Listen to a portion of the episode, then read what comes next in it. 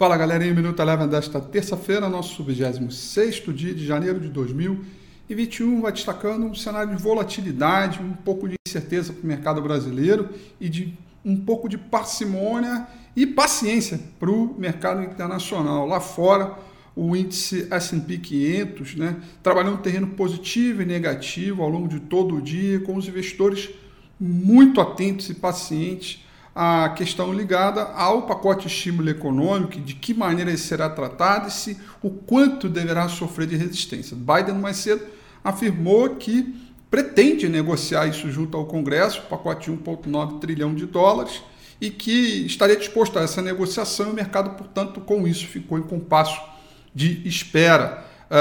Uh, o S&P 500 fechou em queda de 0,15, 0,015%, e o índice de mercado emergente caiu a queda de 0,73%. O dólar index também foi caindo à medida né, que foram também por conta dessas discussões relacionadas ao pacote econômico que acabou interferindo é, nas moedas de mercado emergente como um todo, inclusive é, por aqui. O petróleo, que trabalhou durante todo o dia em terreno positivo, perdeu força e fechou praticamente estável, com queda de 0,04%.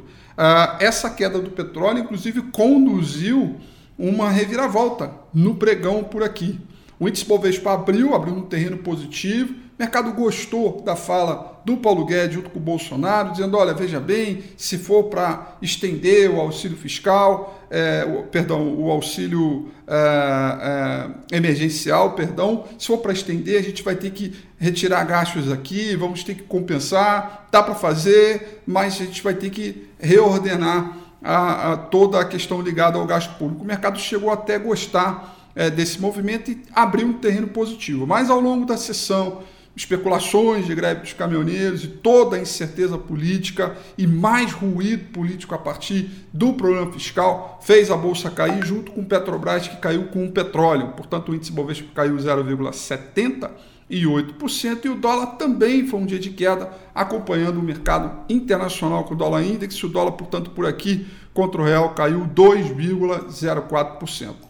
Os destaques positivos e negativos das ações que compõem o índice Bovespa têm ligação em si. A maior queda foi da Eletrobras, é, ON, que caiu 9,69%, depois que o seu CEO, Wilson Ferreira, anunciou a saída, né, para ele sair e entrar na BR Distribuidora, né, que é, foi a maior alta do dia subindo 9,57%. Portanto, as pontas estão todas interligadas numa sessão marcada pela aversão ao risco e muita preocupação pelo cenário futuro. O Minuto Eleven fica por aqui. Quer ter acesso a mais conteúdos como esse? Inscreva-se em nosso site www.elevenfinancial.com e também siga a gente nas redes sociais. Eu sou Rafael Figueiredo e eu te espero no próximo Minuto Eleven.